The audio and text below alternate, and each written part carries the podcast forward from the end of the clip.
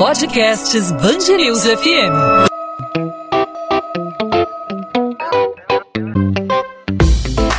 Dois às 20, com Maurício Bastos e Luana Bernardes. O mês de dezembro marca o início das férias de fim de ano e o verão só começa no próximo dia 21, apesar das altas temperaturas no hemisfério sul. Por isso, cresce a preocupação sobre boas práticas de proteção contra os altos níveis de radiação solar comuns nessa época do ano. Pois é, Luana, e nesse mês a Sociedade Brasileira de Dermatologia promove a campanha Dezembro Laranja. Cada mês é, tem uma cor, o dezembro é laranja, com o objetivo de conscientizar a população sobre a prevenção e também o combate ao câncer de pele. E neste ano de 2021, o foco é justamente esse: combate ao câncer de pele, sem deixar de lado os cuidados necessários para reduzir os casos de coronavírus. Ou seja, o uso do álcool gel, da máscara e o distanciamento social devem andar lado a lado com as práticas de proteção contra a radiação solar. Pois é, dados recentes do Instituto Nacional do Câncer revelam que a cada ano cerca de 180 mil novos casos desse tipo de câncer surgem no Brasil. Quando é descoberto no início, tem mais de 90% de chances de cura. E sobre esse assunto a gente conversa aqui na Band News FM com a dermatologista Larissa Oliveira, membro da Sociedade Brasileira de Dermatologia. Doutora Larissa, obrigado por aceitar nosso convite. Seja muito bem-vinda aqui à Band News FM. Obrigada eu pelo convite. Fico honrada em poder esclarecer um pouquinho mais sobre as dúvidas em relação à proteção contra o câncer de pele e a campanha do Dezembro Laranja. Doutora Larissa, é, há realmente um descuido? A senhora, como é, dermatologista atuante é, no setor, cuidando de pacientes no dia a dia, é, a senhora notou um descuido em relação à, proteção da pele nesse período de pandemia? As pessoas, de alguma forma, relaxaram no, no, nos cuidados com a pele, com a proteção é, em relação à radiação solar é, com a pandemia? Como foi essa relação nesse nesse período pandêmico e como está sendo? É, como vocês bem colocaram, o câncer de pele do tipo não melanoma, ele é o câncer mais incidente, ele é o câncer mais frequente no Brasil. São mais de 30 mil casos todos os anos e, re e responde a mais de 30% de todos os cânceres diagnosticados no Brasil. E o que a gente viu na pandemia é que muitos dos pacientes, por acharem que estão usando ali a máscara, seja de tecido ou a máscara descartável, que eles estão protegidos do sol e que com essa atitude eles não precisam usar o protetor solar de forma adequada. Mas na verdade, a máscara ela não tem a capacidade de proteger a nossa pele de forma adequada da radiação UVA e UVB. Lembrando que a radiação UVB é aquela radiação que queima e que predispõe ao surgimento do câncer de pele, enquanto a radiação UVA ela está mais relacionada às manchas e ao fotoenvelhecimento. Então, é importante salientar que a máscara, apesar de ser uma medida protetora contra o coronavírus, ela não é uma medida protetora contra o câncer de pele. A gente passou muito tempo isolado, né? Muitas pessoas estão há praticamente dois anos sem a praia, sem uma piscina, sem se expor muito ao sol com tanta frequência. É, a pele pode estar mais sensível à radiação solar nesse momento, digamos, de pós-pandemia? Eu não acredito que o fato da gente ter é, ficar um pouco mais afastado é, da radiação, assim, dos ambientes abertos, tenha deixado a pele mais sensível. O que a gente notou nesse momento é que, por conta de é, das medidas estarem um pouco mais frouxas, digamos assim, e muitos locais já abertos, a maioria das praias já liberadas, os pacientes voltaram a se expor e muitos utilizando a máscara se esquecem do uso do filtro solar, que deve ser diário, mesmo em dias nublados, e também da reaplicação, que é outro problema é, diante do uso da máscara, que a reaplicação do filtro solar ela deve acontecer a cada duas horas, e se a gente estiver num ambiente de maior exposição, como a praia, dentro da água, da piscina do mar, essa reaplicação deve ocorrer a cada hora. E é uma medida que a gente viu um pouco mais dificuldade de adesão por conta da máscara de todos os dias. Né? E em relação, por exemplo, ao álcool em gel, a, me ocorre aqui a, a, questão do álcool em gel, muita gente reclamando. Eu lembro que no início da pandemia as pessoas estranhavam, talvez dependendo da marca, dependendo de como o álcool é produzido, né? muita gente reclamava da viscosidade e isso de alguma forma alteraria a hidratação da pele. É, existe alguma, alguma, alguma ligação entre a qualidade do álcool e também é, a, a possível formação de queimaduras, existe algum cuidado que deve ser tomado em relação ao uso do álcool em gel e à exposição ao sol? É, o que a gente vê é que o álcool é, em gel ele é menos, ele agride menos a pele do que o álcool líquido, por exemplo. O álcool em gel ele é um pouco mais compatível né, com essa frequência que a gente precisa fazer e utilizar por conta da prevenção do coronavírus. O álcool, ele agride sim, ele diminui a nossa proteção hidratação, né, a capacidade de manter a nossa pele hidratada. Lembrando que o álcool líquido, ele ainda agride mais a pele do que o álcool em gel. Mas o álcool em gel ele é uma medida protetora eficaz no contexto de pandemia, então a gente tem que usar. Porém, o que a gente pode fazer para aliviar a perda de hidratação decorrente do uso de álcool é aumentar a frequência do uso de hidratantes. Então, o que a gente pode fazer, por exemplo, é utilizar o álcool em gel e, na sequência, é utilizar um bom hidratante. E a gente pode utilizar hidratantes que sejam, que tenham uma capacidade de reparo maior, é, uma capacidade de hidratação maior nas mãos, por exemplo, que são as áreas onde a gente aplica o álcool com uma maior frequência. Né? O, mesmo é que, o mesmo vale para as unhas, que a gente também pode manter essas unhas bem hidratadas logo após o uso do álcool em gel. Doutora Larissa, para a pessoa que não passou o filtro solar, esqueceu aí de se proteger, tá com aquela queimadura, qual qual a orientação para essa pessoa que já sofreu aí as queimaduras? O que ela deve fazer? Tem muita tem muito ingrediente caseiro, né? Muita receita caseira aí. O que ela pode, o que ela não pode fazer?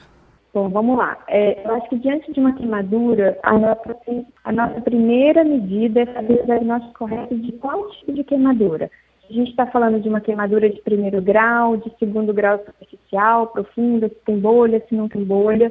Importante lembrar aos pacientes que caso eles façam uma queimadura mais profunda com a formação de bolhas, é importante não retirar essas bolhas, porque o teto da bolha ele é, ele é uma proteção para essa pele subjacente. Então, a primeira medida é não estourar a bolha, não retirar o teto da bolha, não utilizar pasta de dente, como a gente vê, manteiga, né, que alguns pacientes utilizam isso diante de uma queimadura. Importante, caso tenha uma pomada contendo sulfadiazina de prata em casa, pode ser usado e procurar um serviço médico o mais rápido possível para que esse diagnóstico de qual grau de queimadura né, aconteceu ali, quais as medidas mais adequadas para essa queimadura, se ela precisa de uma antibiótico terapia, de uma analgesia mais adequada, se aquela, aquele material da bolha precisa ser retirado ou não, se tem algum grau de infecção secundária. Então, num primeiro momento, é lavar com água fria, né, com água corrente, e caso o paciente tenha uma, uma pomada com sulfadiazina, sim, ela pode ser usada em casa e procurar um serviço médico mais próximo. Importante também reforçar né, aquilo que a gente falava no começo, né? A, a gente usa máscara e acha que está protegendo a face, protegendo o rosto da radiação solar, o que não é verdade. Então, usar a máscara e usar associado à máscara o protetor solar para ter uma proteção completa para a pele e para o organismo como um todo. Né? Perfeito. Da mesma forma como a máscara tem uma indicação de ser trocada ali a cada duas, três horas, né? Elas também têm uma vida útil, da mesma forma o solar.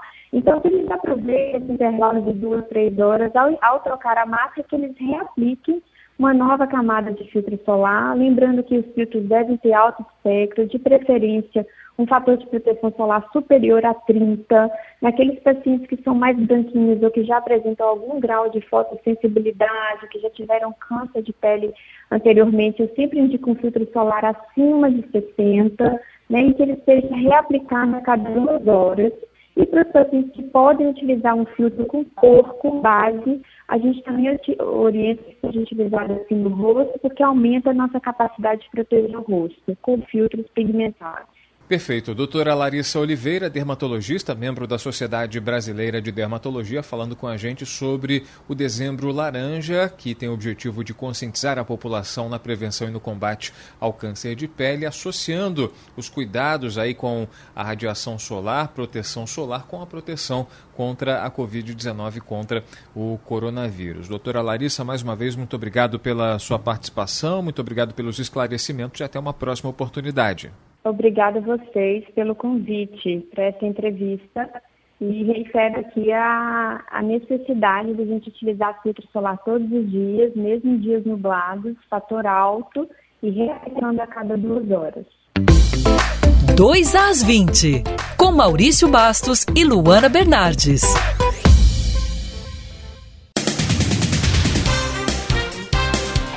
Um adolescente de 13 anos permanece desaparecido após pular no rio Botas, em Nova Iguaçu, na Baixada Fluminense, em meio à cheia provocada pelas chuvas que atingiram a região nesta quinta-feira. Ele estava com outros meninos que também pulavam no local, mas conseguiram sair da água. A brincadeira perigosa de pular em rios cheios por causa da chuva também foi registrada em vídeo na capital. Em Cordovil, crianças foram flagradas se arriscando. Moradores de Nova Iguaçu também sofreram prejuízos com o temporal. No bairro Santa Efigênia, as casas foram todas tomadas pela água e pelo lixo que invadiu os imóveis. Ainda na Baixada Fluminense, em Duque de Caxias, água também tomou conta das vias. Em Mesquita, o teto de uma agência bancária desabou. Ninguém ficou ferido. Na zona norte do Rio, em Vista Alegre, ocupantes de um carro quase submerso chegaram a fazer um gesto como se estivessem remando. Também houve registro de ruas alagadas e carros submersos em Niterói e São Gonçalo, na região metropolitana. Das 19 mortes provocadas pela influenza em 2021 no Rio de Janeiro, 17 ocorreram nos últimos 45 dias em meio à epidemia da doença. Os dados são da Secretaria Municipal de Saúde, com base em informações do Sistema de Informação da Vigilância Epidemiológica da Gripe. Segundo o levantamento, foram 14 óbitos no município do Rio apenas em dezembro, enquanto em novembro, três pessoas morreram pela doença. Os meses de janeiro e junho tiveram um óbito cada, totalizando 19 mortes por influenza ao longo de 2021. De acordo com a Secretaria Estadual de Saúde, em todo o estado foram registrados cinco óbitos provocados pelo subtipo H3N2. O aumento do número de pacientes que não resistiram à gripe acontece em um momento de queda nos indicadores da pandemia de Covid-19. Enquanto em novembro a cidade do Rio registrou 147 mortes pela doença, em dezembro foram 18 notificações. Dois municípios do Rio de Janeiro ficaram entre as cidades do país com maior crescimento no produto interno bruto de 2019. Maricá, na região metropolitana E Saquarema, na região dos Lagos. O ganho aconteceu por causa da extração de petróleo, atividade beneficiada pelo aumento dos preços internacionais da commodity em 2019. O levantamento divulgado pelo IBGE nesta sexta-feira aponta ainda que entre 2002 e 2019, a cidade de Maricá foi a que mais cresceu em participação no PIB de todo o país, com um aumento de 0,5 ponto percentual. Chegaram ao fim as obras de preservação e conservação do sítio arqueológico do Cais do Valongo, na zona portuária do Rio, após três anos de trabalho. A obra, que inicialmente estava prevista para ser concluída em dois anos, teve um investimento de mais de 2 milhões de reais do Consulado Geral dos Estados Unidos no Rio, em parceria com o Instituto de Desenvolvimento e Gestão e com o Instituto do Patrimônio Histórico e Artístico Nacional. O valor foi utilizado na restauração do pavimento original de pedras do cais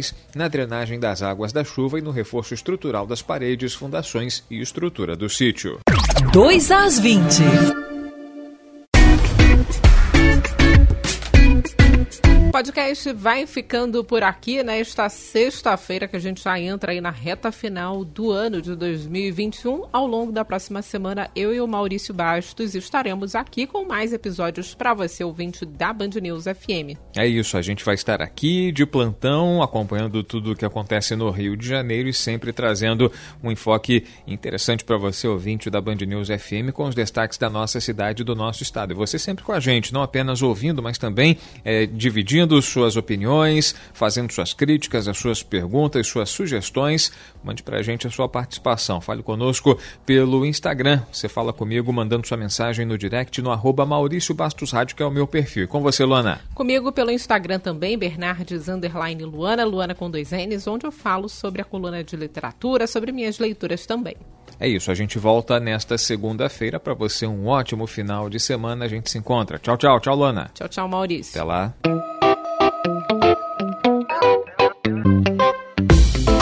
2 às 20, com Maurício Bastos e Luana Bernardes.